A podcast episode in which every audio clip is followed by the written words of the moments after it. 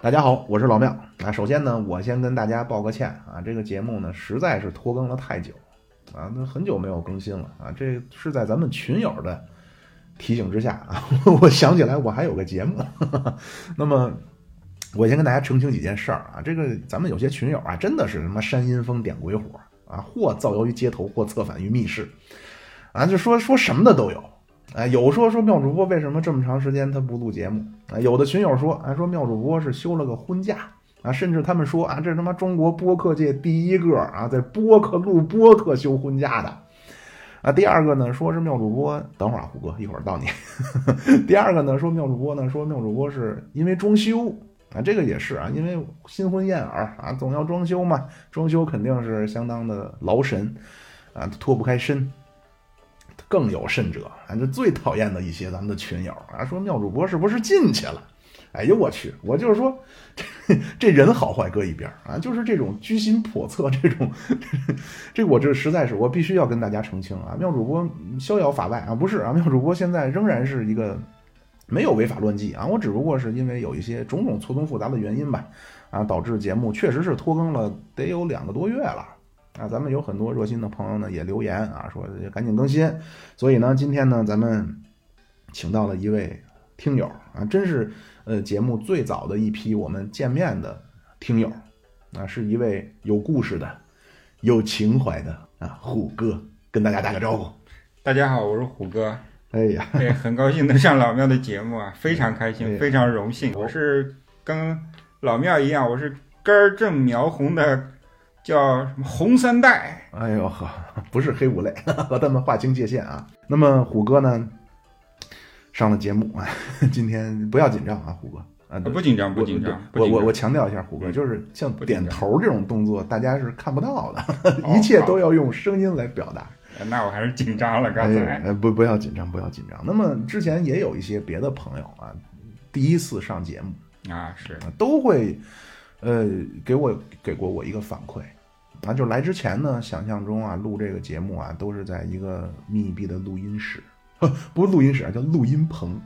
录音棚，然后摆满了这种啊各种的线啊，调音台啊，一人一个独立的麦克风啊，耳朵上都带着那种什么高保真音箱啊，不是音箱啊，那种耳耳麦啊，都是时刻监听自己的声音啊，都有一种非常专业的感觉。但是啊，来啊，呱唧啊，扑嚓，咵啦，稀碎。是是是，我也有这个感觉。这么的土法炼钢啊！是的，是的，我也有这个感觉。我给大家比举个例子啊，我给大家打个比方嘛。我觉得就就好像我以为啊，老庙要老庙的这个露营间是是哥特式风，哎呦，哎，或者是什么呃巴洛克巴洛克式风，哎，没想到。连什么工业风都算不上啊，是 叙利亚风、难民风、叙利亚风。哎呀，勉强算有堵墙，就是我们就是很简单啊，就是拿着个电脑啊，也没那么多别的啊。不过挺好，不过挺好。我觉得我个人现在有一点儿这个经济舱的乘客进了这个飞机驾驶室的感觉啊，仪表盘。驾驶室不重要，重要的是机长在。机长是货真价实的在啊。最可怕的是进了驾驶室之后，发现机长手里拿着的这个所谓方向盘是胶皮套的，纯银打造，弯下来两边是胶皮套，手扶拖拉机，以为坐的是这个飞机，实际上是手扶拖拉机啊。但是没关系，咱节目因为虎哥人家也说，我们很早就相识了，认识也有得两三年了吧？哎，疫情以前就认识了，那时候不知道啥叫疫情呢。嗯，真是还能聚餐呢。那对我们日料呢？对你像对你像我跟虎哥，为什么说我们红三代？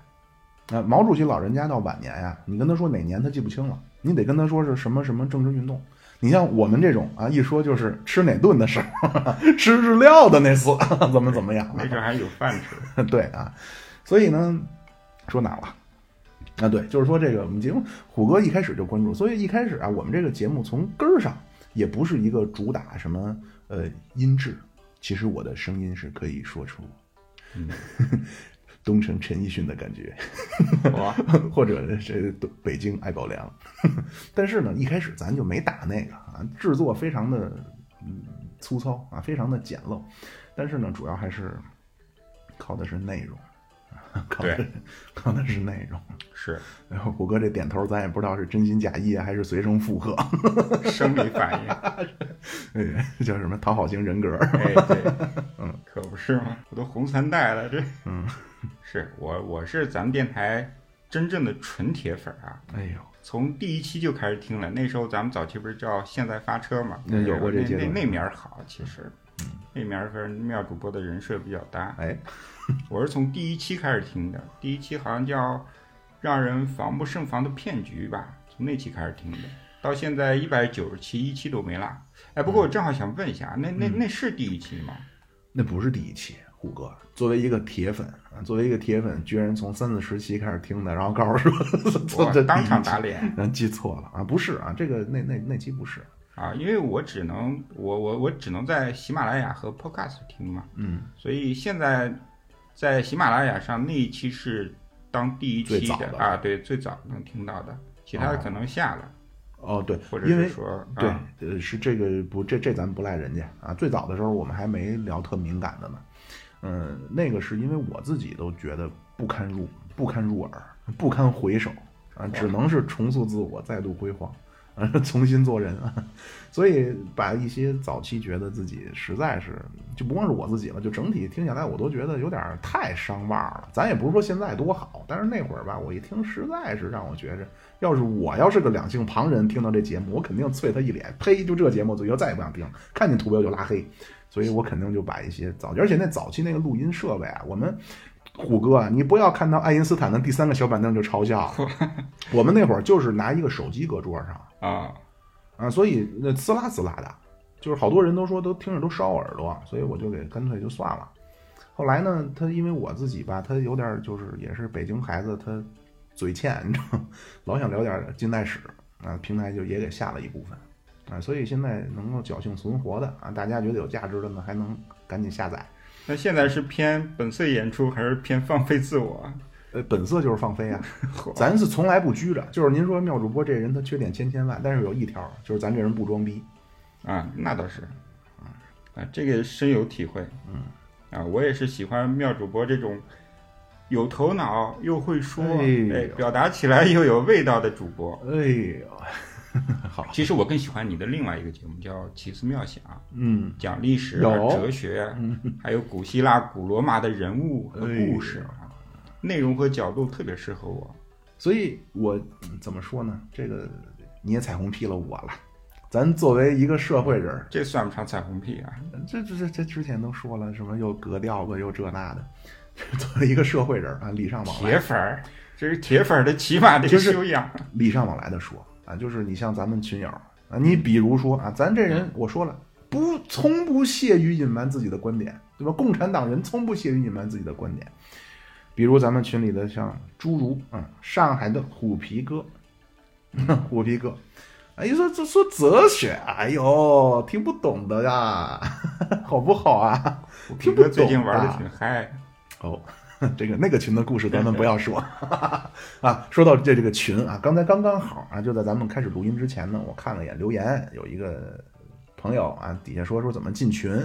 啊，我也再跟大家重申一遍啊，就是想要进群的朋友呢，可以加我们的呃一个微信群，呃不是微信号叫庙会主播的全拼啊，摸样庙喝会会知无主播播的全拼。对，您要是说连汉语拼音都不会，那我觉得咱们可能也就没缘分了。可能真有不会的，您再拼一次吧。那没办法啊，摸药妙喝会会 M I A O H U I 呃 Z H U B O 庙会主播的全拼，然后就可以加我们那群了。而且我们那个群呢，不光有一个大群啊，说实话，现在大群啊也颇有那么几分的叫人，就是什么呀，人丁稀少，门可罗雀啊。就是我们有一些子群发展的倒是 人丁兴旺啊，有聊体育的，聊足球，现在不是马上世界杯了吗？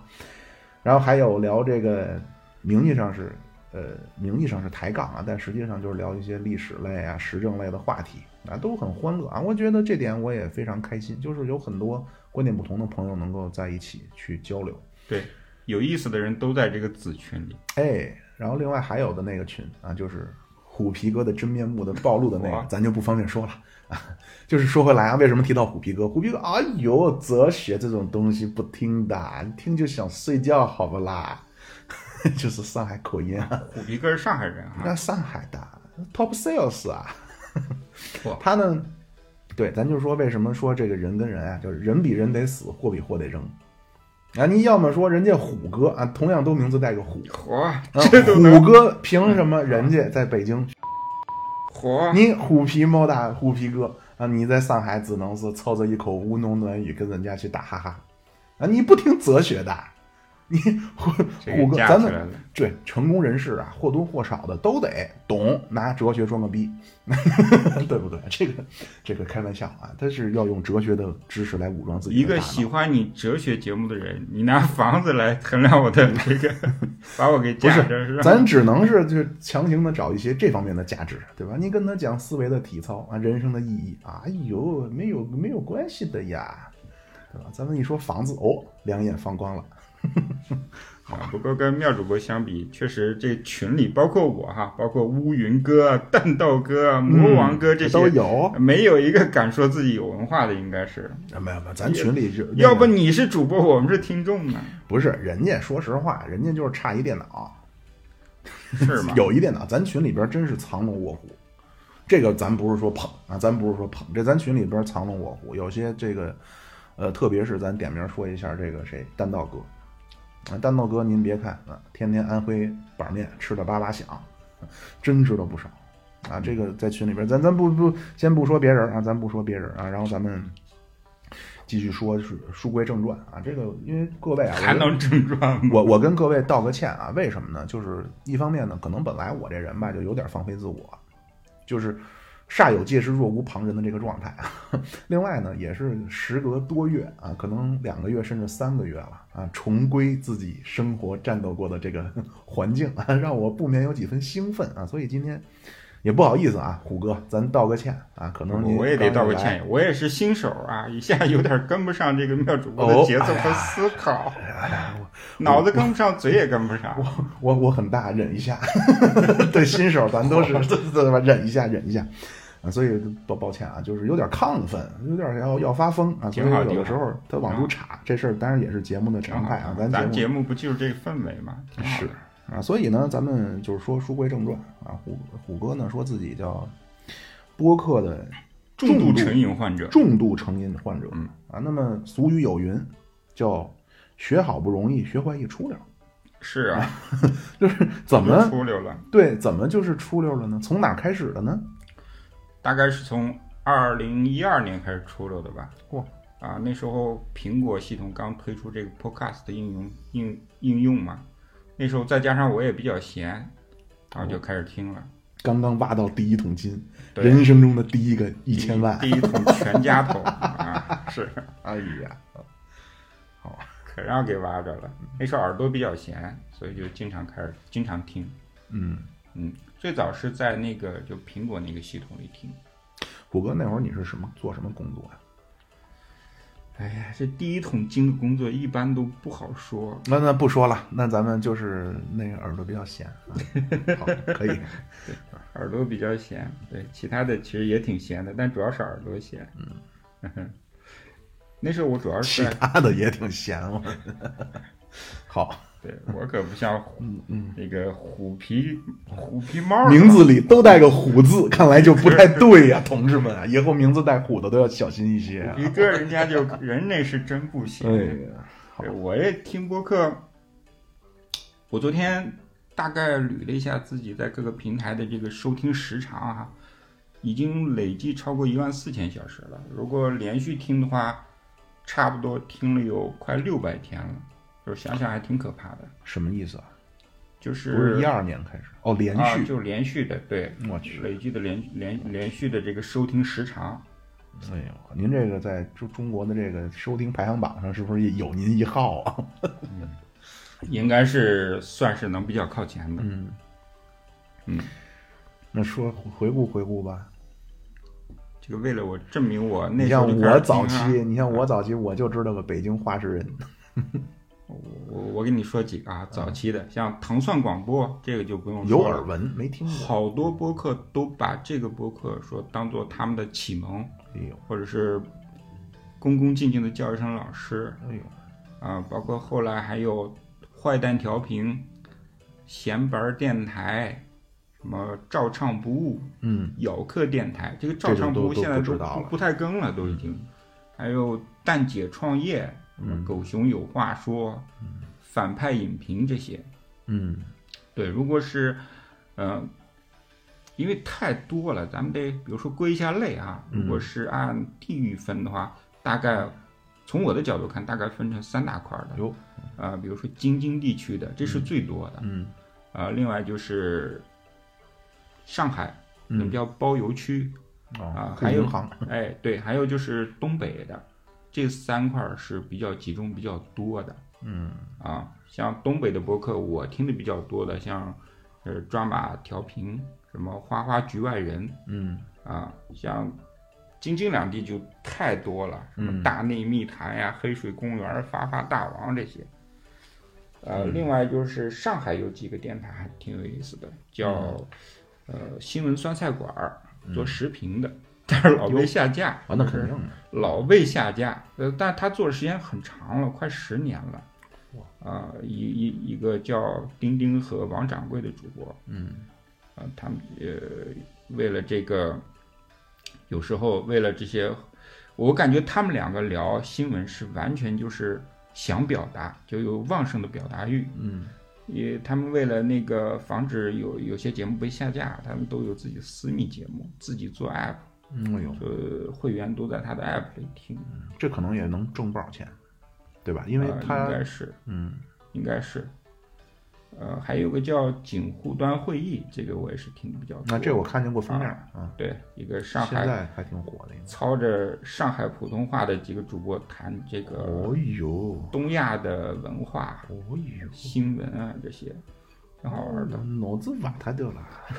火，不是，这咱有什么说什么啊？我首先啊，我啊，虽说咱是一个，我也怎么说呢？我其实挺不愿意叫说自己主播，因为我我我挺有愧的。主持人是吗？我主持人，我更不是主持人，我是最差的主持人。啊，但是呢，就是说，起码说咱也也录过点节目，也录了三三四年，也反正，但是作为一个录节目的人吧，也好几百期了。真是我我我觉得这方面我真是我得自我检讨啊！我听人家的，就是你叫有台也好，或者叫竞品也罢，我听人家的节目听的非常少。你像虎哥，你说你能连轴转听两年多，我估计可能我，而且我听的绝大多数啊，这咱不是说的自恋或者怎么着，我都听的是自个儿的节目。嗯角度不一样嘛。我是个博客用户啊，嗯啊、用户的话就是喜欢尝试啊，从各个各各种不同的类型啊、不同话题的节目、不同风格的节目都想尝试听一听。有时候嗯听的时间长了，就形成一种惯性了，甚至。是，但是我呢，就听的真是非常少。嗯，但是我给我感觉啊，就是咱你别看说妙主播老拿上海人插这那的，咱我觉得就是南方人做的播客真的比北方精致。北方这个就是可能你这是分了三三派啊，在对，我还有就还有派是海外的，哦海外人在国外，哦像一个叫浑水摸鱼的这主播啊这我听过他在德国好像嗯啊，我知道他很多人跟我说过，说他他因为他是讲历史的，说他讲的对对对特别好。嗯是的，是的，就有点儿匠人精神。可能去德国以后，他这个整个的这个思维方式也有点像德国人了。哎呦呵家伙，多一吃烂豆，我 我就是后来我觉得就是北方人比较的粗糙，比较的性情，但是南方的播客呢是比较的，呃，听起来更精致一些，更文艺一些，或者叫北方的比较的摇滚气息更重。是的，嗯就是前两天听那个大内密谈象征啊，象嗯象征嗯和那个景户端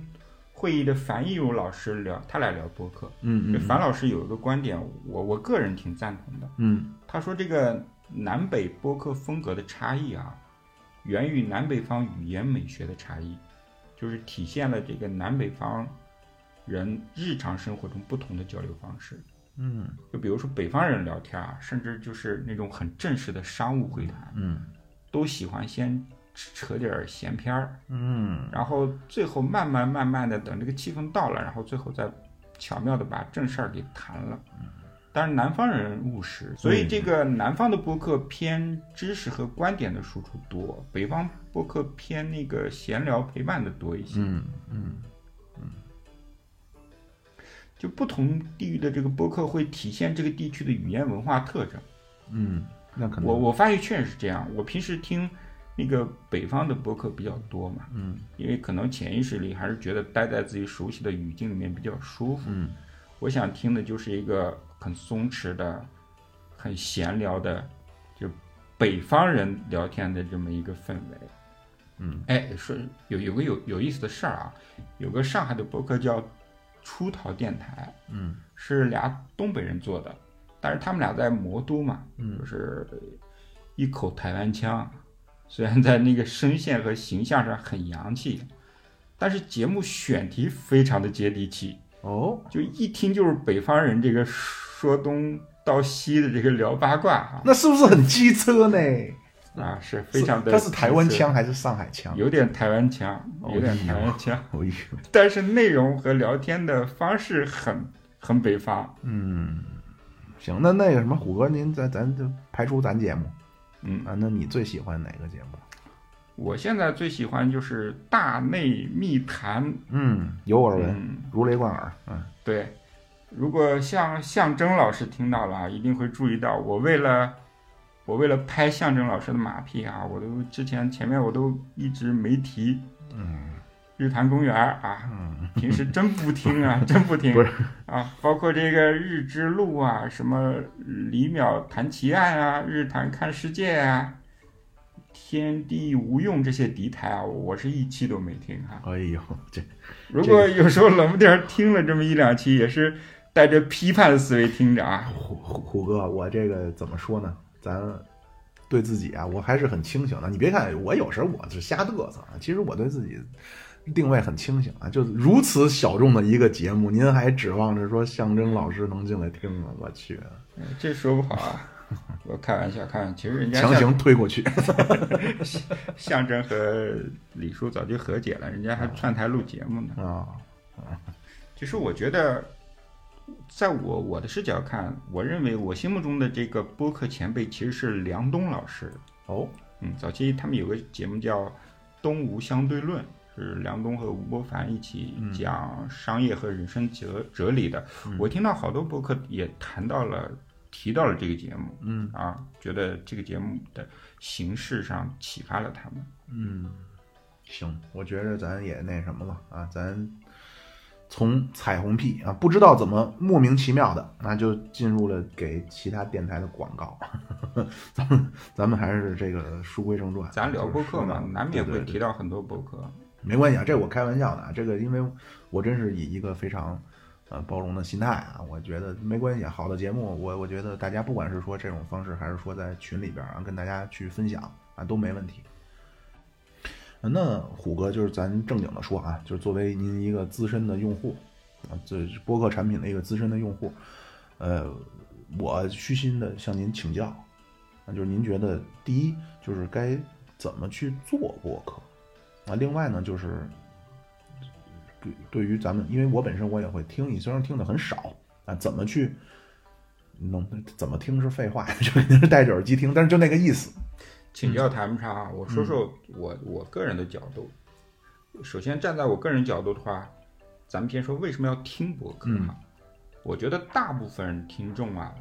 通常是抱着两个目的，嗯呃，就是日常陪伴和满足好奇心，尤其是刚开始听的时候，就是多了一种获取信息的方式嘛，就是靠耳朵获得这个新奇有趣的观点和知识点，嗯嗯就嗯获得一种爽感。嗯开拓视野的这种心理需求会多一些，嗯但时间长了，就陪伴的需求可能就会占的越来越多。嗯啊，像我现在听博客主要是陪伴的需求。现代人独处的时间越来越多嘛，需要某种形式的陪伴，就这个声音这种形式就是首选，嗯不用占着手和眼睛，可以一边听一边干别的。就是像我最像我常听播客的场景，就是开车啊、做家务或者是睡觉之前。但是这个怎么说呢？就是这个从理论上来说是成立的，因为它能够解放你的双手，你可以你做家务的时候你可以，但是呢，从事实上说，呃，这也是现在就是为什么很多互联网的产品到了一个瓶颈，嗯啊，也是因为每一个人的时间就是二十四小时，嗯现在所有的这些呃互联网或者电子端的产品，它要做的一件事儿，其实核心就是抢每个人的时间。对，所以这个播客呢，在中国啊，因为中国呢和美国还不太一样。其实，嗯我不知道虎哥你了不了解美国的这个情况。其实美国的播客非常的繁荣。嗯，美国因为它有一个特殊的历史背景，汽车文化就是收音机，对，啊，就是汽车文化带来的就是收音机文化。嗯，但是咱们没有，咱们就从样板戏直接跳到了短视频。对，所以咱们是不太习惯只靠耳朵去听一些东西的，而短视频这个东西呢，它有非常强的这种呃生理刺激。就我说这生理刺激，不是说什么看小姐姐跳舞那么肤浅啊，对。因为它是一个立体的，它是有有画的，嗯。所以在争抢时间的这场战战斗当中呢，播客在被短视频打的就是体无完肤。啊是，但是看看短视频，你的使用成本相对比较高。我嗯指的意思是，你看短视频的时候，你整个眼睛啊，你对对对耳朵啊都站着，你不能干别的。所以我说，从逻辑上说，我特别同意这个。嗯咱可以做家务啊，你可以在通勤的路上啊，等等，或者睡前对可以去做。但是从事实上说，这个抖音啊，就是短视，包括其他的一些快手啊等等，它就是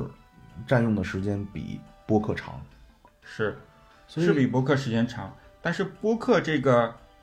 因为咱们是聊播客嘛，咱们不聊短视频。嗯我只是说播客在呃，就是人生活场景中，你使用的宽容度啊，或者是适用性，我觉得比短视频要要更宽松一点。对对对，啊，使用成本更低一些，观看成本更低一些。嗯像咱们这种电台，呃，像咱们电台这种聊天啊、对谈类的节目，我个人认为就是典型的陪伴节目。这种节目的特点就是没啥主题，内容的浓度相对比较低嗯啊，塑造的声音氛围很日常化，特别适合陪伴。嗯嗯嗯啊包括一些猎奇的节目，像《发发大王》和三好电台，就经常请一些有特别独特经历的嘉宾。嗯。啊，比如在北极猎熊啊，是。在美国坐牢，嗯，什么骑自行车到西藏，什么出轨的，什么也有看见鬼的，就是哎，这我那个什么啊，三好里边看见鬼的那个。啊付费节目。是。见鬼日。那个其中一个女的，啊，不但是我的高中同学，火还是咱们前主播耿主播的同桌。北京北京这么小吗？活见鬼了是吧？这这这事儿我还真没想到，第一次听到。对，之前我老听一个叫后端组的节目，嗯这个他旗下有很多节目啊，嗯呃，一一个北京石景山的神秘的组织叫后端组，嗯旗下有很多节目，其中有一个我早期听的比较多的是叫脏事儿。啊，改名了现在。啊，对，嗯现在改名叫话里有话，现在人家叫话里有话（括弧原脏事儿对对对，是。里面有个叫郭哥的哥们儿嗯。啊，就是京城大嫖客，）啊，这节目里能说这字儿，无所谓。对，他经常讲一些自己干的就是游走在法律边缘的事儿，嗯。脏事儿哈，嗯嗯就这些经历就很大程度的满足了我的好奇心，嗯，是也也拓展了我的人生视野。是啊，一说这儿啊，我这插一段啊，就是有感而发。嗯，我忘了之前节目里说没说过这个了，但是我我我我那一刹那我特别感动。嗯呃，我这刚才不是说到这猎奇吗？对之前节目跟那个老狗，嗯我们聊过一次，就是我在美国开那个校车那个，啊，对，还打黑人呢。我没打，我是劝架，我是俩黑人打架，我中间给人家当了个和事佬啊，劝架。然后呢，那期节目呢就吸引到了一位咱们，我估计他可能还会听啊。嗯，他后来跟我说的，他加我了，他说他是在南京的，我对对不起啊，因为这个确实我对数字没那么敏感，我忘了南京多少多少路的公交车司机。啊，他说他听了那期之后，然后就听，包括听历史类的节目，嗯啊，然后他说特别喜欢，而且他说听我聊那开大车什么的，特嗯感同身受。嗯然后他说，为什么我说特感特别感动啊？他是先给我给我转了笔钱，没没就是没没那么多啊，但是嗯对于一个咱们普通上班的人来说，是真是不少啊。嗯我当时当时我不知道，我也我也以为他跟虎哥您一样是个有情怀的富二代呢，我就特坦然的我就说我谢谢您的打赏。结果呢，他跟我说，他说我是南京的，他说你千万别谢我，我是南京的一个多少多少路的公交司机，我怎么怎么特别喜欢听你节目，听你开那个车，然后包括我给我听你说那个蒙古的历史啊什么这些，我一遍一遍的听，而且我是拿手机在公交车上公放着听。大概那个意思就是，哪怕多让一个人听到，他都觉得他在干一件好事儿。我操！当时我差点哭了。这才叫我铁粉儿呢。就可惜还没有缘分。他当时他说，等你来来南京，一定告诉我说你来坐我的车。当时我耳边就是回想起了王菲的那一首《乘客》。哎呦，当时就是你知道这个怎么说呢？就是它不是一种成就感，它就是一种，嗯，就是莫名的出现了情感的联系。对，我我我，但当然这个可能不太合适啊。这期说说这个，我我特别特别感激那个大哥，也可能是小老弟，咱也不知道。但是我内心就是那个，可能是你说，其实我我弄这节目也没真没赚多少钱啊，就是说实话，那点钱还不如就是可能那设备投入的钱到现在还没收回来呢啊。但是就那大哥跟我说这段话，我能让我觉得特别的，就是自己干了一件特别，虽然说挺矫揉造作的吧，但是真是挺有意义的一件事儿。是，哎呀，说到这儿，我又是本来都想放弃了，要不是虎哥连请我吃了三顿肉啊，就这然后我又我又想起了这大哥，我操，我必须坚持下去，哎 内心一下十分的温暖啊。很多这个播客的创作者，嗯，可能真的一开始也没想到赚多少钱。其实真正能让安慰自己、慰藉自己、让自己有力量做下来的，就是这些细节，被人认可、被人喜欢，这个可能也是做播客的乐趣吧。嗯嗯，他对他都都需要一个怎么说呢？就是人做事儿都得有个动机。对，我觉得做啥事儿都需要动机，尤其是这个内容创作。嗯，如果没有很强的动机来驱动的话，就挺难坚长期坚持的。对，对我我我发现每个领域都有一些疯狂又特别偏执的人，就是创创造能力特别强。嗯比如这个大内密谈的象征啊，嗯就是已经出品了一千多期了，嗯还有新闻酸菜馆五百多期，还有闲本儿。闲本儿虽然是秉承着传统的天津精神啊，说自己特别懈怠，但也出了五百多期了。嗯，我知道能持持续的输出这么多节目，这么多期的节目，非常的不容易。是，咱们就是如果说把这个东西上升到一个内容创作啊，这里边它有一个悖论，嗯就是每一个人，咱你就算说是您是一个大学教授，其实你所能拿出来的东西也没多少。对，因为你只是在你那个领域看了解很多嘛，但是其实其他东西，其实每一个人的都是二十四小时，是，能拿出来说的东西其实都是有限的。那么这个内容创作它悖论在哪儿呢？就是你想要拿出来去吸引别人的，一定是你最擅长的。对，但是，一旦你擅长的东西，也就是说它，你想要拿出来的话，它一定是向下走的质量，你的质量会越来越差，因为你最擅长的东西就那么多，是的。你拿出来吸引完人之后没了。输出的消耗特别快。是，所以刚才你说他们这一整都整一千多期，我去，我真是挺佩服人家的。之前也有这个群友跟我说，说那妙主播，我就想看看你什么，你能坚持多少年被掏空。所以我我现在其实已经有已经有这压力了。这这听众还在坚持等吗？呃不，他是听球的，啊他是主要听球，但是他也会听一些别的。嗯，我不知道，因为但是我也知道，你像乌云哥，咱们也很活跃的乌云哥啊，他也不听节目，咱可以可劲儿的造他，无所谓。他就是他节目不听了，但是他在群里跟咱们聊天。他说节目已经，多数人其实都不会追一个节目太久。啊，嗯，起码在咱群里边，很多人都跟我说这个。一说到哪个节目啊，现在不听了；哪个节目啊，现在不听了。嗯，多数人其实都是这样。我觉得播客创作跟其他的内容创作一样，嗯嗯，是啊除了有自己的积累，还要有非常高的这种热情度来支撑，为爱用爱发电嘛，是吧？啊，对，是用爱发电。我觉得做播客的这个呃主播啊，大概可能有以下这么几种发心吧。第一是有特别强的表达的冲动，嗯就是但是对未来的创作持续创作没有太多的规划，就是嗯主要全靠全凭热情。因为播客是一种相对能自由表达自己观点和品味的这种媒介形式嘛，嗯，比图文要生动，比那个短视频的门槛儿和制作门槛儿和制作成本要低，就最贴近日常表达。是我就是典型，这就说的就是我，我就是不会剪片儿，我也知道 B 站赚钱多，不会剪片儿。对，这这这应该是大部分播客一开始的状态吧，嗯所以都带着就特别强烈的主播的个人特色，嗯而且直接影响到了这个播客的内容的主线。呃，比如说《大内密谈》就是象征就是来自唱片行业，哦无聊斋的主播教主就是呃来自他现在还在做就是喜剧行业嗯脱口秀。呃，电影不无聊的主播金刚和喜儿是来自电影业的。嗯嗯。但这种情况可能可能会遇到的最大问题就是，对内容创作的热情度很难保持，嗯，持续输出就就不太容易保证对对对，啊，因为没想过怎么变现、怎么赚钱嘛，就是还是这个媒体思维，就是流量上去以后，等流量上去以后赚广告费，但是流量必须先上去，就需要持续输出好多内容，嗯得有这么一段艰苦创作的时期。嗯，往往是需要很长一段时间，所以完全靠热爱去支撑的话，很辛苦，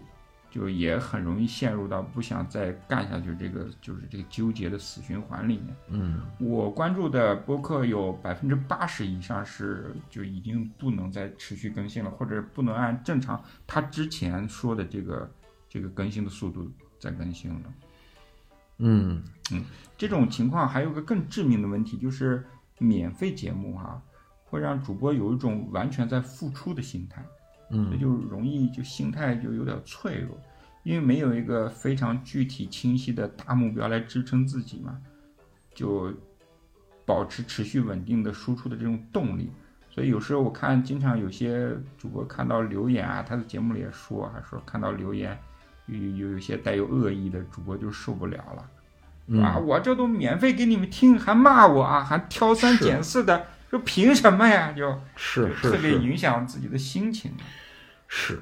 但是我我这插一句啊，其实我听出来了啊，虎哥呢作为一个。我我悠着说啊，准成功人士，哇，红三代啊，这是我的标签儿，红三代，这是我人设。点我的，点我的，虎哥点我。但是我吧还不太一样，就咱这人吧，要么说就红三代呢，他他内心之中啊，他冥冥之中啊，他有一种，就是我已经不光是表达欲了，就是冥冥之中啊，我有一种使命感。我这我知道自己，我也知道这么这么说好像不太恰当啊，但是我真的是有一种使命感。就是我我我我觉得我应该和大家分享一些我认为有价值的，或者说我认为呃正确的东西。对对对，我我我是有这个使命感的，我不光是说我有表达欲那么简单。对这个我能理解。你像咱们的前主播呀，七月老师，他也是很有表达欲的对，啊，所以为什么他就毁誉参半呢？对吧？我们的 玉的多，我们的玉玉的多哈。我代表我代表听众表达一下，玉的多，我们的区别就在毁的都是敌台来的，都是敌台的奸细，企图啊，企图的打击的。企图打击七月老师呃不太敏感的内心啊，结果频频失败。七月老师他是一个特例，就是你像咱们很多的前主播呀，是因为都是男孩儿，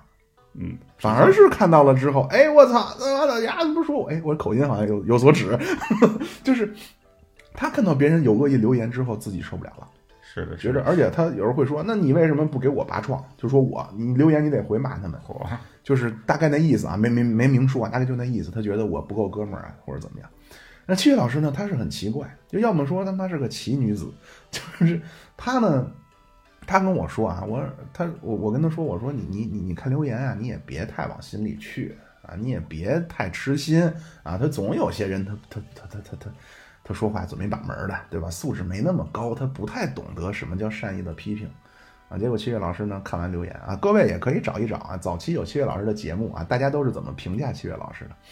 的？七月老师说，看到那些恶意的咒骂啊，一个人在被窝里笑出了猪声，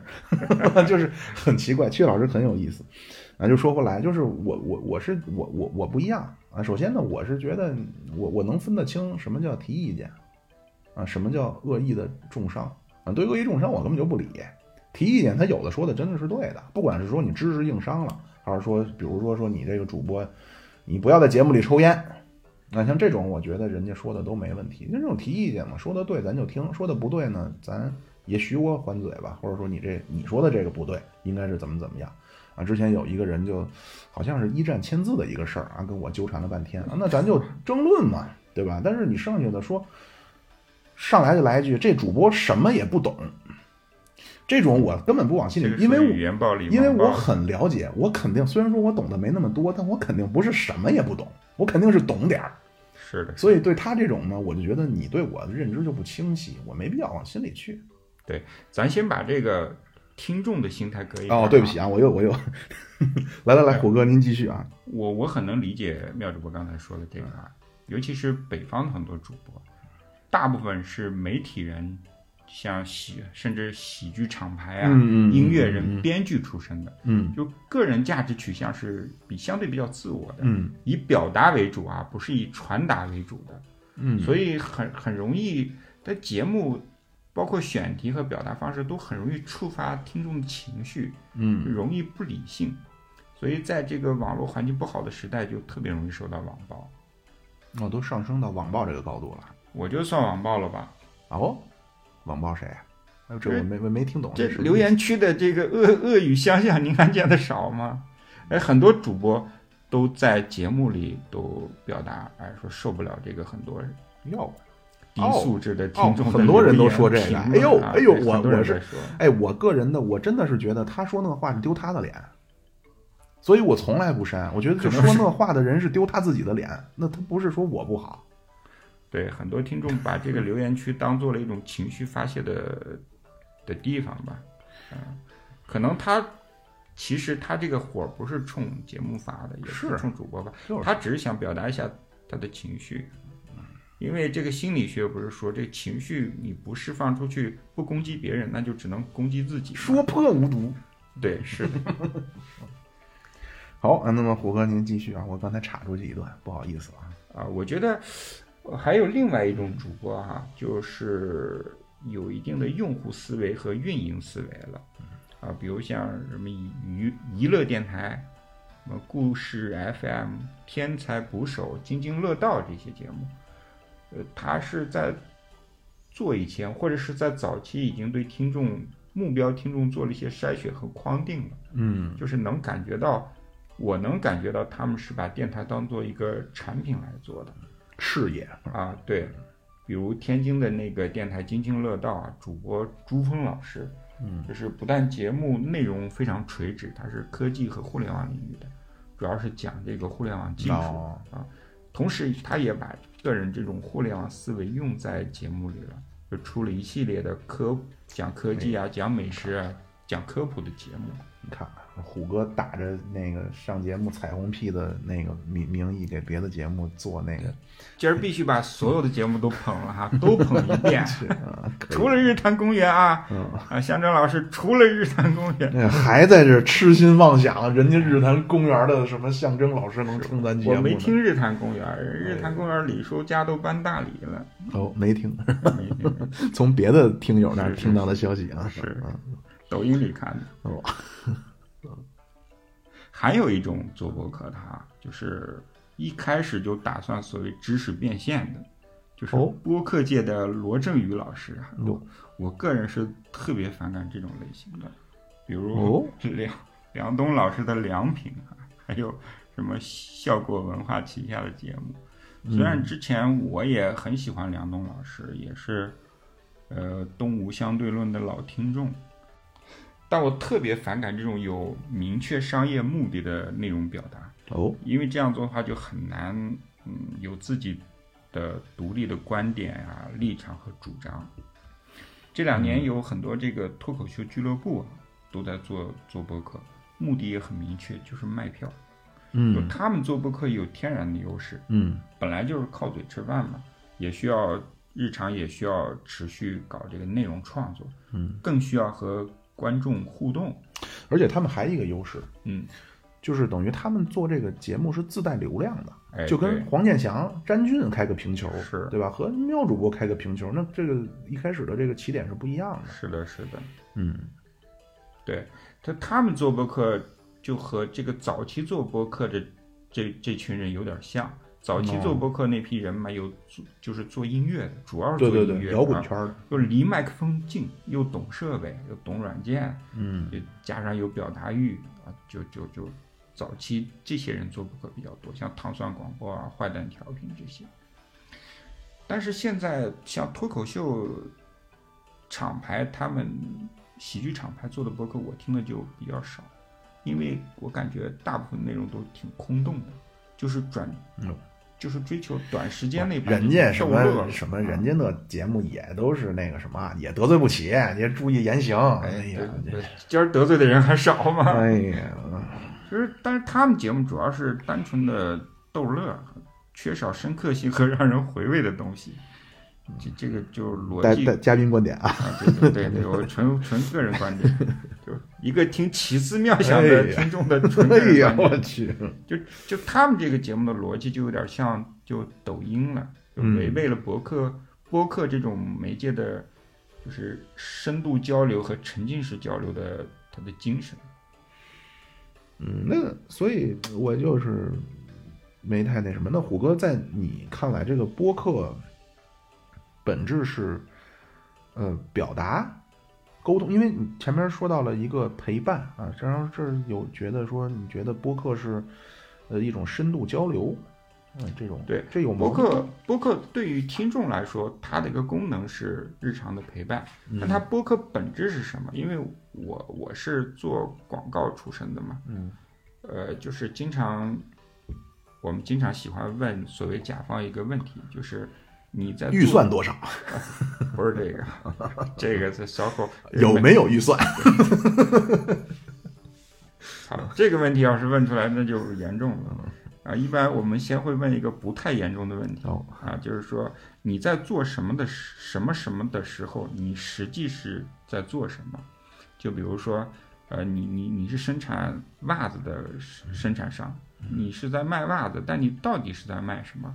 也就像米其林一样，其实它它它本质上不是卖轮胎，它一直在卖安全的。嗯首先，我觉得播客是一种媒介形式，有一种公共表达。嗯所以嗯播客其实就有点像咱以前电台，嗯就只是苹果给了一个定义嘛，叫 podcast，嗯就是更大程度上是分发技术的升级，就它它本质上不是内容的改变。你看民国那些电台也是讲吃喝玩乐、讲八卦、讲鬼故事的，是没错，也都是怎么说呢？就是给我感觉啊，这个播客和电台有一个，起码在中中文的这个圈儿里，它有一个特别大的区这个区区别，就是它呃没那么的上台面，就是它更平民化，它内容实际上是贴电台，但是它的这种表达方式和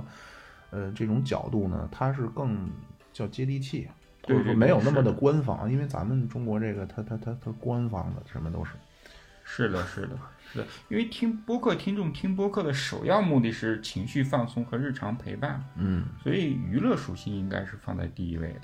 就我相信，确实有人会把播客用作学习工具哈，嗯来提升自己的认知水平啊、道德水平啊和文化水平。但这种人绝对不是听播客的主体，嗯，因为至少至少我听播客是为了放松，呃，让大脑休息，就不是为了爱之求真啊，嗯，也不是想在播客里听到有人讲讲讲讲大道理。那您这个奇思妙想的节目是不是已经悄悄的准备取关了？我哎，没有没有，这个节目是例外的。哈。哎呦，好家伙，我操！以例外的身份苟活于苟苟这个胡歌的这个什么？这节目是收我听列表这个节目我是拿来当学习教材 哎呀，好，可以，啊、啊所以我觉得播客在我看来哈、播客就是声音的艺术家和孤独的抚慰师，嗯用声音陪伴听众，用自己的观点和智慧来抚慰听众，甚至影响大家。嗯嗯。但是就是说，关于这个怎么说呢？我我我明白你的意思啊，但是我想澄清一下，嗯如果我说的不不不不妥当的，胡哥也可以反驳啊。嗯，就是肯定是不能说教，对，但是，嗯，所有的表达，或者我换一种说法吧，就是意识形态是无处不在的，对，只不过是你要用什么方式给它去传达出来。是，嗯，不存在你的表达是完全中立的，或者说是不存在意识形态的，所有表达其实都是。是的，这这里得有一个平衡。对，就是咱们如果说跟听众去讲，你可以去说，或者说你可以故作出来我是什么什么。但其实自己得明白，或者说咱们如果较真儿的说这个话题的话，你的所有的表达其实都是有你的价值观在里面的。啊，对，因为我之前也和一些人聊过啊，就是关于这个节目的价值的问题。嗯，那有些朋友呢，他就会说啊，这节目是不要有价值。我觉得播客节目一定要有主播鲜明的个人的，就是观点、嗯嗯态度。嗯但是这里面有个心态问题，就是你如果是完全把自己呃的节目哈当做一种呃纯表达的话，嗯。会出现一个问题。我经常看到这个很多主播是受不了听众的留言和评论，啊是对，尤其是那些带着有点恶意和攻击性的留言啊，嗯。看完就气的不行了。啊，当然也有视而不见的啊，比如咱们的嗯。某七月月老师啊，对，七月老师完全不看留言。嗯。我呢，作为一个曾经的这个设计师，平面设计师，就特别能理解这种心情。嗯我觉得做设计和内容创作有一点像，就是多少得有点儿类似于艺术家的情怀，就辛辛苦苦做出来还免费，甚至连点自恋都满足不了啊！这个掏心掏肺喷出自己作品啊，说来，呃，您瞧瞧我这个，嗯满心期待，结果让人吧唧一下摔地上，还踹两脚，撒泡尿，这谁都生气。我我我我但是嗯但是后来我想明白，不好讲你话啊。嗯但是后来我想明白了，你换个思路，它播客是一种公共表达，就是是需要你有态度和审美趣味的。嗯你之所以生气啊，是因为你觉得自己的节目还有沟通和说服的使命。如果只是表达的话，你就像艺术家，其实你是不用太在意别人的看法的。所以看你怎么理解，你的电台是偏产品还是作品？如果是作品思维的话，你就需要有态度、有脾气，不能太迁就大众，因为你得赚商家的钱嘛，广告费嘛，流量。如果是产品思维的话，你就得想办法取悦大众，因为你赚的是他们兜里的钱，比如带货呀、付费节目啊什么。我觉得这应该是两种思维的结合，应该去不断的平衡。嗯，就刚才你提到这个，呃，自己的作品被别人否定了这一点，啊，我想说两句啊，嗯，就是其实你生气，就就是我不包括我之前节目里边也说过啊，后来那期居然被一些人举报下架了，哇，呃，就是仇恨，嗯，我觉得生气和仇恨的本质是你无能，对，对自己的愤怒，对，这个你被别人否定，如果这个东西是你非常了解的，其实我感觉哈、虽然说大家都生活了都几十年，然后甚至很多人工作了一辈子，退休以后，其实我相信，我我我这个是一个很不严谨的数字，但是我嗯。感觉哈、得有超过一半的人，嗯，其实没有一个领域他真正了解，包括他自己干了一辈子的事儿。对，所以我想说的是什么呢？我想说的是，你面对别人给你的指责，如果你特别懂，就像郭德纲说的似的，如果他是一个造火箭的，有人说你为什么不用什么火柴，嗯，你绝对不会跟他生气的。对，你是你是只是在，不管是你是播客也好，还是你拿你做你的作品，是因为你对这个行业本身还不了解，或者说你可能很会画画，但是你不了解艺术批评，你不了解美学，所以你面对他的指责，你无所适从，你只能愤怒，因为你不了解艺术批评这个行业。如果你了解的话，你两句话就让他闭嘴。对，如果你想的话，是的，嗯，所以我就还是说回来啊，不光是说，呃，就是我我估计可能不会有人说虎哥啊，虎哥还是比较的四平八稳啊。就是一方面呢，我是自己我是这么认为；另外呢，如果说有别的在做播客的朋友啊，潜入我们的节目内部啊，想要获取一些 有价值的情报啊，还是说日常生活当中面对这种批评啊，你不要去管他。如果你真正去了解这个东西的话，你可以去让他闭嘴。而且我觉得，你如果真正了解的话，你面对一个不太了解的人，你完全可以去说服他。愤怒就是你无能的表现。对，你如果说服不了他，只能说明你自己也没那么懂。你可能很会画画，但是你不懂艺术批评，对，对吧？就是在他的这个领域当中，因为你没那么懂，所以你说不明白，你就怒。那你觉得这是他能力问题，不是心态问题，是吗？呃，这俩是连带的。嗯，就是他是首先他是能力问题，就是因为他在这个行业没那么懂，但是这个是苛求了，因为你不可能说让一个画家他又懂艺术史、懂艺术艺术哲学，这个太难了。他能把画画好，能把一个鸡蛋画出影来，已经不容易了。但是我想说的是，如果别人否定了你的作品，嗯，你没能够有更好的方式让他去说服他，那只不过是因为你在讨论艺术的这个角度当中，你还没有那么的专业。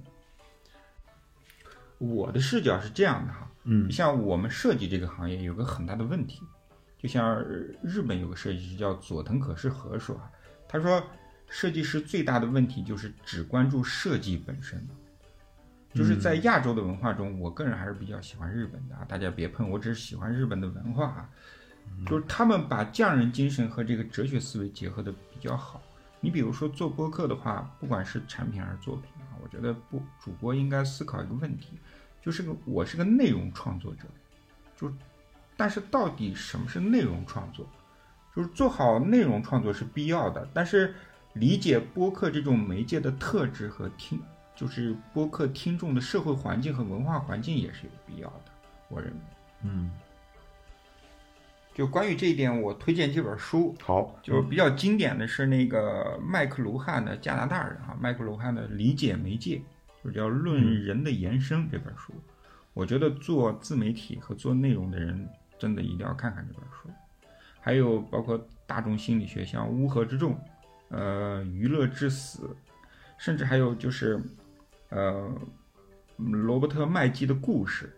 还有呃，美国的所谓的影响力大师叫罗伯特·西奥迪尼的影响力，这些书我觉得大家都应该看看，因为做对对于你做内容和怎么向大众表达，我觉得是很有，应该是会有启发的，包括甚至一些学科，像语言学呀、语用学呀、呃社会学，甚至心理学，就是这对你内容创作都肯定是非常有意义的还有相声学。啊！真的，这个我我我是特别有体会，就是是因为这个相声它有一个东西叫筋劲儿和尺寸。是是是，这里面儿这里面儿有意思的东西挺多的，其实。对，其实就是就是谈话的时候的节奏啊，包括有的时候，节奏和结构哈，对我不是结巴磕子，嗯，包括刘宝瑞也不是结巴磕子，但是有的时候他他他他他就是为了找这个，就这个滑稽感就出来了。对对对，是的，嗯是的，是的，这个节奏非常有意思。好啊，那么虎哥呢？今天我也听出来了啊，虎哥是怎么说呢？用心良苦啊，我非常的，人家虎哥还请我吃了三顿肉，然后号称是为了买通我上一期节目，其实是化身成了天堂的使者来点拨我来了。这行啊，那么最后就是虎哥咱我咱们前面提到了和这个短视频，对，那就是无论怎么说，现在客观的情况就是短视频，呃，是绝对的优势的。对，现在主流的媒介形式就是短视频嘛，嗯但是短视频又导致大家的注意力越来越碎片，就是耐心越来越差。是，呃，最近前段时间那个脱口秀大会五里，我我特别喜欢的一个脱口秀演员叫童漠男嘛，我媳妇儿也是，我对他调侃，哎，居然他得了第七名，但是我认为他应该是第一名啊，这这这这这搁一边先。他里面有个段挺有意思，他说现在现代人听正念冥想都是三倍速听嗯。啊，就是咱往往远扯一扯啊，就是这个工业文明催生了消费主义，就是嗯。消费主义又导致了极端的个人主义，就是大家越来越自恋，就是越、嗯越来越内心自我原子化个体啊，对，就只关注自己的感受嘛，就不太允许他他者的存在。嗯就是他者是一个哲学名词，就是别人和我们不一样，就是有我们无法预期和掌控的一面，就是我们允许别人和我们不一样。嗯但是现在我们越来越受不了这一点了，就是没有耐心去听别人说什么、表达什么，就没有耐心慢慢的去了解别人有趣的一面。你听他一说，哎，马上情绪就上来了，就不是一个情感上的交流，完全是一个情绪上的交流。这个呢是最早啊就可以追溯到开个课，哎 最早啊这个要追溯到黑格尔对，那，他呢就是提出了一个叫本质力量的对象化。哎，什么意思呢？就是你想要为了这个他者是干嘛呢？你想要让自己存在，必须借助别人，对，就是这个意思。对，他举那个例子呢，就是小孩打水漂，是他说：“你看小孩打水漂，他在欣赏水漂，其实不是，他是是在欣赏自己的能力，对对吧？咱们也很简单，如果说你想证明啊，妙主播你长得小尖脸儿，你小尖脸儿大眼睛，你怎么证明自己呢你？得别人说，对你得别人最起码你得照镜子，对对吧？这个就叫他者。后来呢，这个弗洛伊德的升级版叫拉康对啊，他呢就提出了这么一套完整的这一套理论，就是是，你想要获取自己的对自己的认知，只能通过别人。对。但是现在我们在他人身上反馈回对来，往往都是自己特别糟糕、特别对不好的一面。，这个就是前面你提到的这个，就是消费主义的一个陷阱，它要制造焦虑。对对对，是，我得告诉你，你他妈再不干这个事儿，你就要出大问题了。对是，其实你想想，咱们包括虎哥，咱们私底下聊天，你说对小孩的这个教育等等，其实很多东西我真的觉得是被洗了脑了。是，但是这个东西一旦开始洗脑，就是这个东西对对小孩的这种焦虑啊，其实不来自怎么说呢？就是根源上不来自媒体告诉你什么，来自你身边的人。对就他一旦绑架了多数人之后，你不得不踏上滚滚的战车的洪流。对，你没办法。现在的消费主义已经完全的把我们都洗脑子已经完全的洗到了他想要的那个那个那个角度上去了。对就是我们现在价值特别单一，就是人只有一种价值，就是消费。对你只有花钱，你有钱，你才有价值对，啊！这种这种价值取向挺可怕的，我觉得。那肯定的。但是这个 就是这个，回头咱们都可以再展开再去多说一说啊。这个里边也有很多的门道啊，也有很多非常让人匪夷所思。其实对于咱们来说，相对好一些，我觉得就是是没那么的容易被裹挟。是，但是大部分人，你看抖音，现在抖音的用户量最大嘛，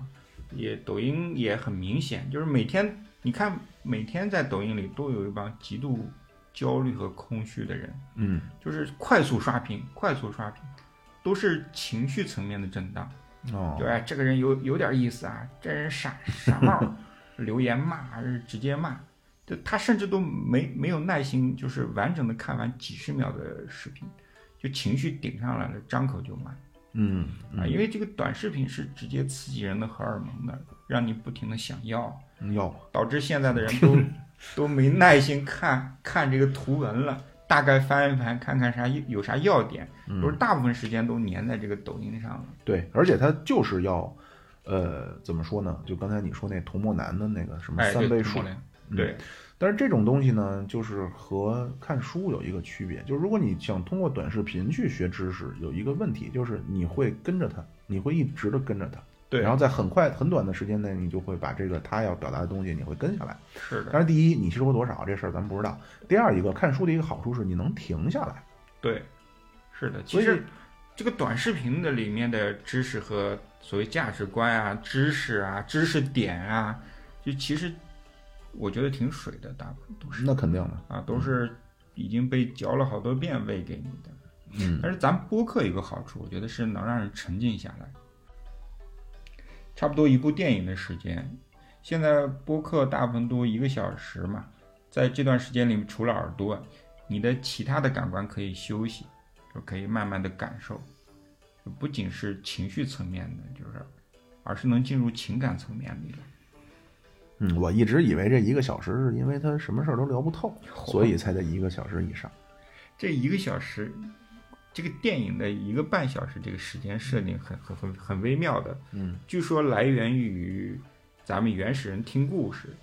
就是因为大家围坐在一起听故事嘛。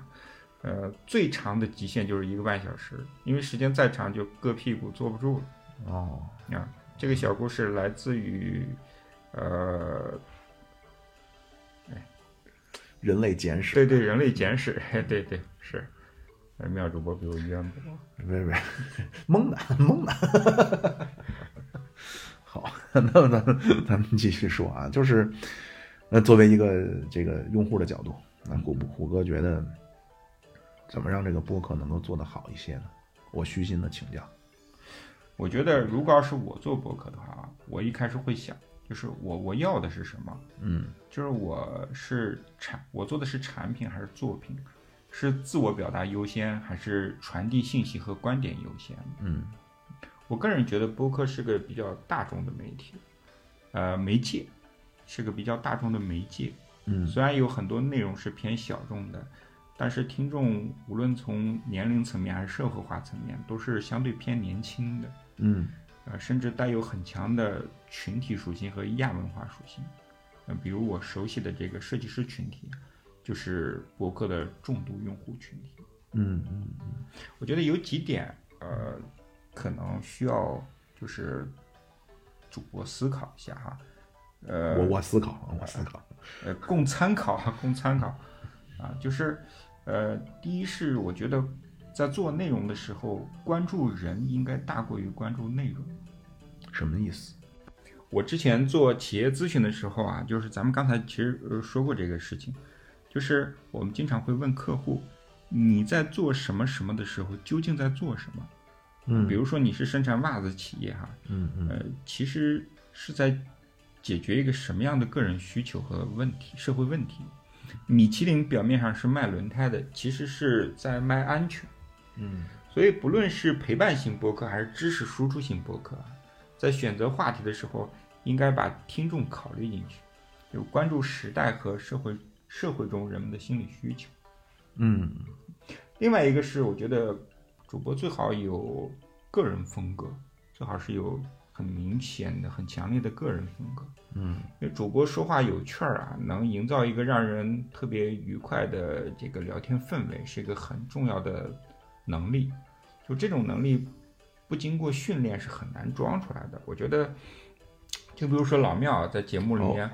诙谐幽默、吹拉弹唱、指点古今啊。我我知道他在生活中本来就是一个很有趣儿的人。喝口水。啊，就这这种有趣儿不是说懂多少知识，更重要的是热爱生活，就是热爱人类，哎呦哎喜欢交流表达。哎，热爱人类这我 他妈我太喜欢了，虎哥，我去，我这是确实是有一种对全人类的热爱和悲天悯人的情怀啊，能啊感觉这我是以卢梭为自己的榜样了，我 对对对，讲这些哲学家，讲这些哲学和艺术的人，不可能不热爱人类的。也不一定，也不一定。我个人比较喜欢真性情的主播，就是很真诚，在节目里面能呃本色表达。我最近老听那个大内大内密谈里面有个叫米蒂老师，操着上海普通话，就是他本身是做那个潮流艺术品的，嗯心态很开放，经常说自己什么中年多惨啊，行业多难做啊，我自己遇到什么狗屁的人和事儿，让人觉得挺挺挺亲近的。嗯，真实。是的，嗯嗯，就播客在呃主播在做播客的时候也也在成长。如果主播的个人风格能得到很多人的喜欢的话，再加上主播个人勤奋，很容易形成正反馈的。我认为，那虎哥，你说这成长这个呀，我这是我自己的一个感受啊，嗯，就是这个说话这个东西啊，它真是得练，是的，是它的，不是说我苦读，我学一本非暴力沟通我就会了。是的，就是说话这东西，我就是，嗯，我相信任何一个人啊，我真的是把这话搁这儿，任何一个人，你如果不好意思的话，你可以不发出来。任何一个人，你就自己录节目，你录一百期，你看看你讲话有没有变化，录三百期有没有变化。你像刚才你提到的那些录一千多期的，他的表达能力一定是有一个巨大的飞跃。是的，是的，嗯，因为这个脑子里有东西和嘴上能说出来，而且能说好是很、嗯对，是两回事儿。对，一个反例就是咱们河南大学王立群教授，嚯，我我那会儿我就说呀，就是这个百家讲坛，那会儿咱都小时候都看，呃，易中天和王立群就是两个极端。对对对，王立群他真是脑子东西太多，但是他就是表达能力不行。然后他想学易中天式的幽默吧，学的就很尬，对，就看的人底下就起急。是的，是但，是易中天呢，当然咱也不能说他什么都不懂啊，他确实是有自己的研究，但是从知识的这个沉淀来说，他真是比王立群老师差的很多。但是他表达能力很强，包括之前你提到的像罗振宇，也有很多咱们的群友，就是很多我认识的认为自己有知识的人，对像高晓松啊、罗振宇啊，都是一提到他嗤之以鼻，那他们懂什么呀？对，就是他们懂什么，咱先搁一边儿。首先，高晓松、罗振宇，包括马未都，他们的表达能力，我觉得就这这这，咱我反正就我们我认识的人里没有他们表达能力那么强的。是的，是的，他们的这个表达就，咱虎哥就是你刚才也说了，就是觉得好像挺容易的，对吧？对着一个就在电脑面前是确实不容易。我今天深有体会，确实不容易。咱们就是如果说一个我我也尝试过拍过些视频，就是你像我一个人去聊一些历史啊什么的，我也尝试拍过视频。嗯你真让你对这个镜头说半个小时，你来不了。这个事儿不是你想象中的说高晓松什么也不懂，你对着摄像机让你说，就不管说什么，就说你最擅长的事儿，说半个小时你来不了。对所以就从他们的这个，我觉得他们最值得人学习的是表达能力，是的，非常的非常的厉害，是的。啊我很钦佩。像学问这个需要时间，需要自己吃辛苦，嗯但这个表达我觉得是可以学习的，甚至它嗯都有学习的方法。其实这类型的书也挺多的。我个人比较喜欢，呃，就是演讲类的，比如说有一个加拿大人写叫即兴演讲，虽然他主要讲的是就是临场发言的，但是我觉得对主播提升表达技巧也挺有用。呃，但是这儿呢，就是又得那个什么了啊，就是不是不，咱不是抬杠啊，就是你看这些东西肯肯定有用，嗯，看这些东西肯定是有用的，但是有些知识啊叫实践类知识，哎，就这东西你不你不练，你永远学不会。是。就他讲话就是一种。他教你方法，就是你在练习的过程中，你能能相对更好一些吧，对对对但是你绝不可能通过看一本书就学会说话了。是，但是他呃学说话，他也也很多，因为这个不是你一个人的困扰嘛，他是整个全人类想要说话人的困扰。嗯有些人因为他之前说过很多，他总结出来一些好的相对好的方法啊，能让你缩短你这个摸索的这个过程的时间。当然，当然，但是我我虎哥，我不是跟你抬杠啊，因为嗯我特别那个不喜欢，那我点名的说就是樊登。嗯，啊，看完这本书，你的单词量就你了解了单词记忆法，你单词就多多少了。谈看过这本书，你就能够记习发言一刻钟。我告诉你，不可能。是，虎哥，咱平心而论来说，不可能。你必须得练。你当然看书是有帮助的，是，这是给你更好的方法论。但是你没有实战的这个这这这个学费，马未都自己他就说，他说第一次站上讲台上，他也什么也说不出来。但是讲到第五次，他发现他五分钟的讲话侃侃而谈了我觉得这个我也挺烦樊登的啊。啊，但是我反达反正是共识。另一方面是，其实他是在卖一种你在学习的，我在学习的一种错觉对，啊，这个其实嗯不太好。这咱也自己人啊，所以说这这节目咱会发出去啊。但是呢，我那会儿我就想啊，这个，嗯，我我也不敢说我是老师啊，虽然说我毛主席给我很大的影响啊。毛主席说自己导师还勉强能算是个啊，剩下那个三个伟大讨人嫌啊，导师勉强算一个。啊，但是呢，我我老是觉得，就是能够给大家传递一些信息是非常好的。对，那么怎么传递呢？就给我感觉现在的人啊，他是一种什么？我不能说现在的人啊，就多数人，嗯，他是要一种什么感觉呢？就是自认为自己在学习，对，但同时很轻松。焦虑嘛，啊，对，不，当然对，确实是，就是所谓贩卖焦虑，觉得你在城市里混，对吧？你都三十岁了，你还没混上个总监，一定是你什么地儿不行，你赶紧学这，不然三十五岁被淘汰了。嗯，但是呢，他实际上让你学习的这个过程呢，他实际上是让你又觉得很轻松。哎，对你说到这儿，其实我我我烦这个樊登老师和罗振宇老师啊，其实我倒不觉得他们就是说教教你术方面，他他们有问题，关键他们的目的不是让你所谓成为你更好的你自己，嗯他们其实是想让他们先让你焦虑，嗯，然后再让你消费。啊，就我不知道你有没有这个樊登老师的会员，我不知道他有没有成为更好的自己，有没有实现了所谓的人生自由啊？反正樊樊登老师是财务自由了啊是。啊，对他这一套商业逻辑，肯定你说这没问题。但是他给普通人，或者说他需要达到的这个效果是什么呢？是让这帮人在很轻松的条件下，就是我没有受到什么太多的苦，对吧？每天听你讲本书，然后我自己产生了飞跃。他给是让人产生这种错觉，是的，所以很讨厌。包括你说，呃，讲话这个不用说了，我我其实对他了解没那么多啊，但是嗯我身边真是有几个，呃朋友天天 就是他觉得他好像分享了这个自己就他妈的很了不得了，我操！错觉，我，天天分享，对，又看了什么什么书，就是听了多少本樊登的书了，今年又听了几十本了，几百本了什么的。就是我看过一些他的宣传啊，我当时我就说，就这话，我操，我我要是那家长，或者说我要是那什么，我绝对我当面抽抽他大嘴巴。嗯就是那个话，你看完这本书，单词记忆法，单词量突破几千，可能吗？对，你真拿我当傻逼吗？是的，就我我我这人吧，他你一方面说我可能比较真实，另一方面我特别受不了，就是别人拿我也我受不了别人拿我和拿别人当傻逼。对你你你你这侮辱谁的智商嘛？更让人可气的是，居然就有人信。就是说回来刚才那个话题，就是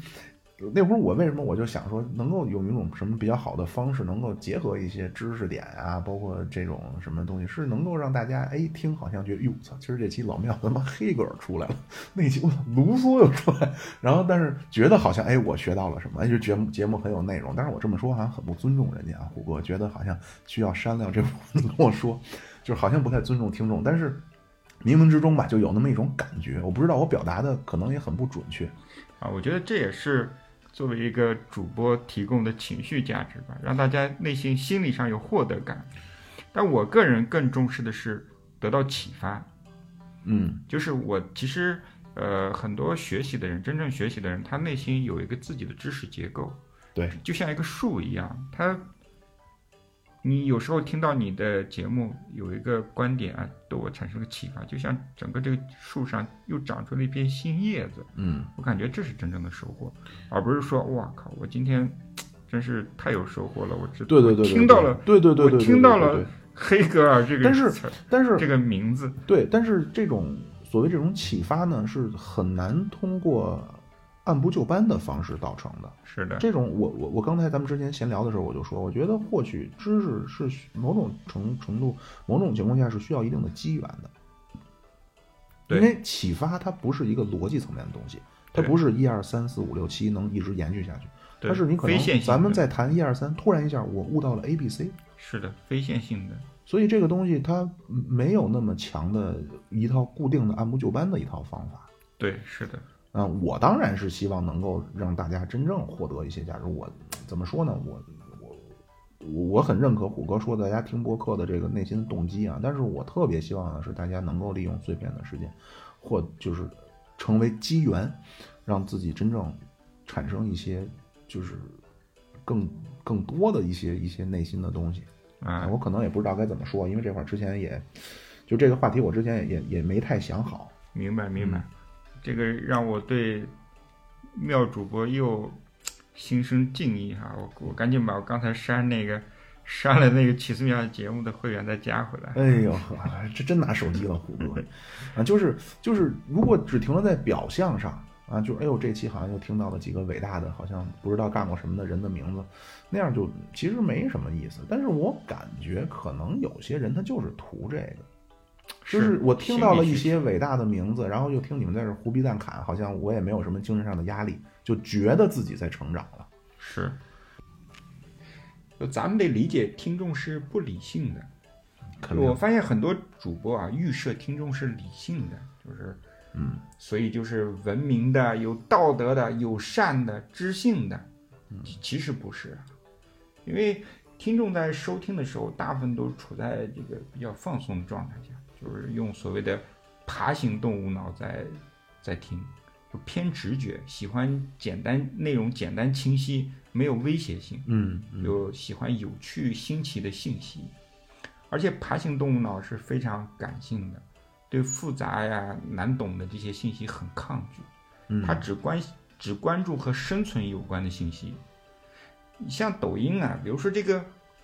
抖音就很很不好。你比如说有一个心理学名词叫损失厌恶，就是人类啊天然的害怕损失，就这种恐惧感比获得比获得的喜悦对人的冲击更大，所以抖音里就呃就就就喜欢用这个原理嘛。最常见的就是说，哎，我我说五点两性关系中最让人最扎心的真相啊，尤其是第五点，你一定得知道。嗯啊是就这个，他就是赤裸裸的利用这这这这人性中的这这个心理。没错，我知道大部分这个播客主播是不屑于用这些技巧的，但你得理解手机的另一端的听众是非常不理性，就很情绪化的，就他们本身，比如说是大家都一样嘛，生活一地鸡毛的，就很容易听到一个不喜欢的观点啊什么的，然后情绪就起来了，很容易就把你的电台一个评论拉黑评论区啊，对拉黑，或者是把评论区拉黑还好，我觉得主要是把评论区当做发泄对象，就是你，所以你完全不用为这个生气，我认为。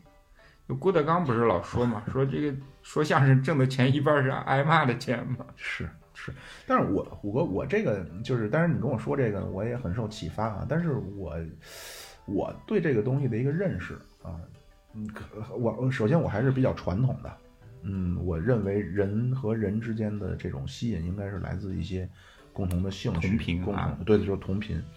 嗯，我我觉得入群的朋友呢，他实际上还是比如说我们关注的话题比较一致，或者说一些价值观，对吧？这你也说咱你觉得咱俩的价值观是高度趋同的，是，嗯，而不是说我再去说一些或者用一些什么方式去搞他们，就是我这“搞”这个字可能不太好，挺好。嗯，就是那个意思啊。但是我我觉得“搞”这个字是非常的不雅，但是非常的契合。就是刚才你说的那个、啊，对你一定要了解这几个真相，特别是最后一条非常扎心什么的，一定要知道。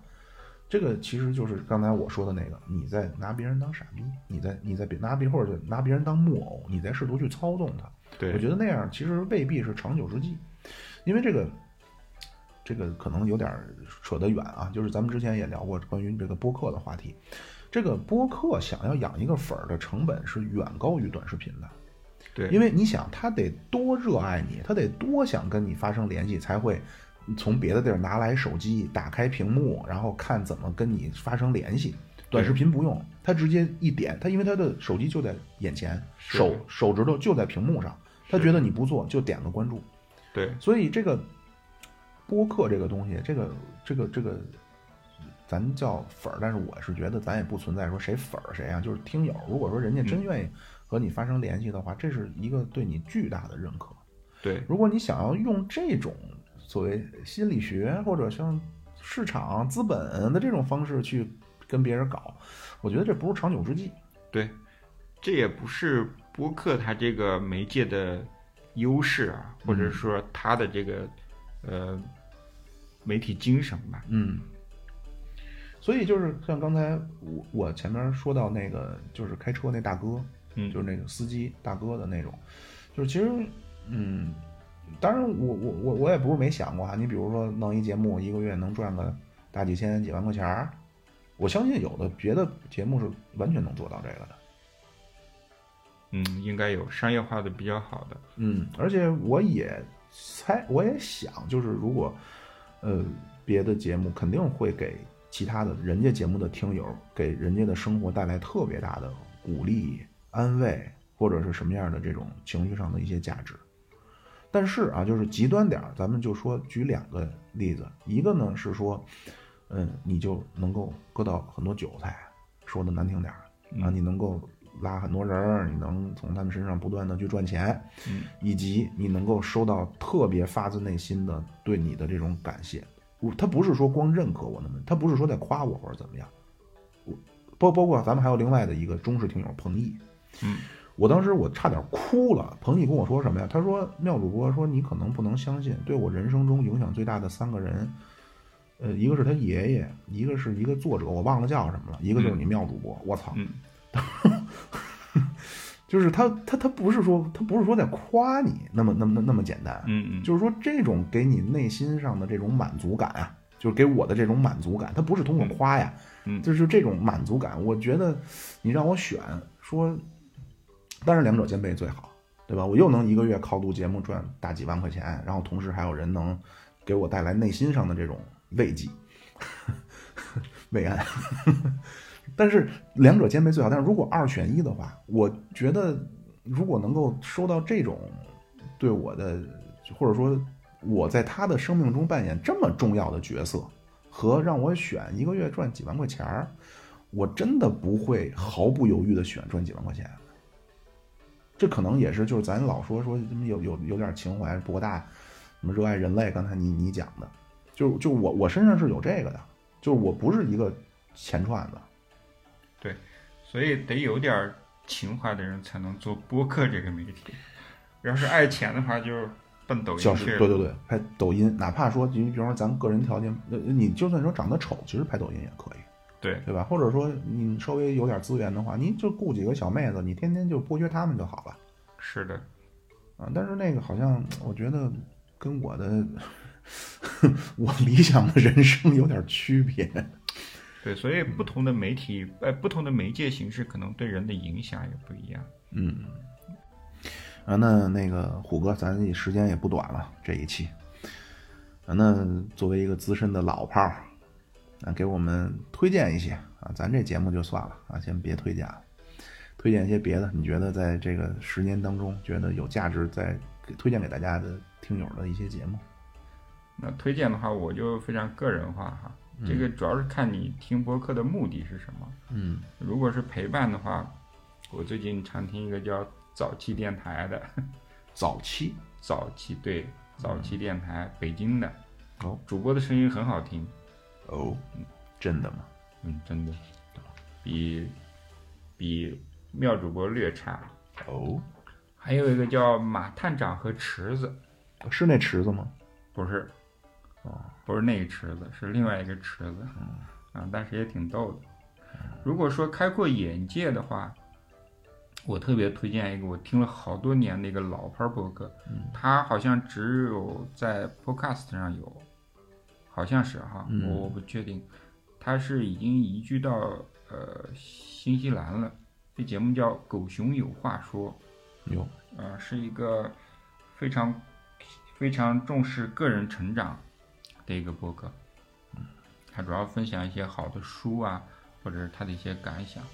嗯，成长的幻觉是吧？啊。对，成长的幻觉，有些人是爽点在听到，就是得到成长的幻觉，但是有些人的爽点是，他确实是内心在等待一些。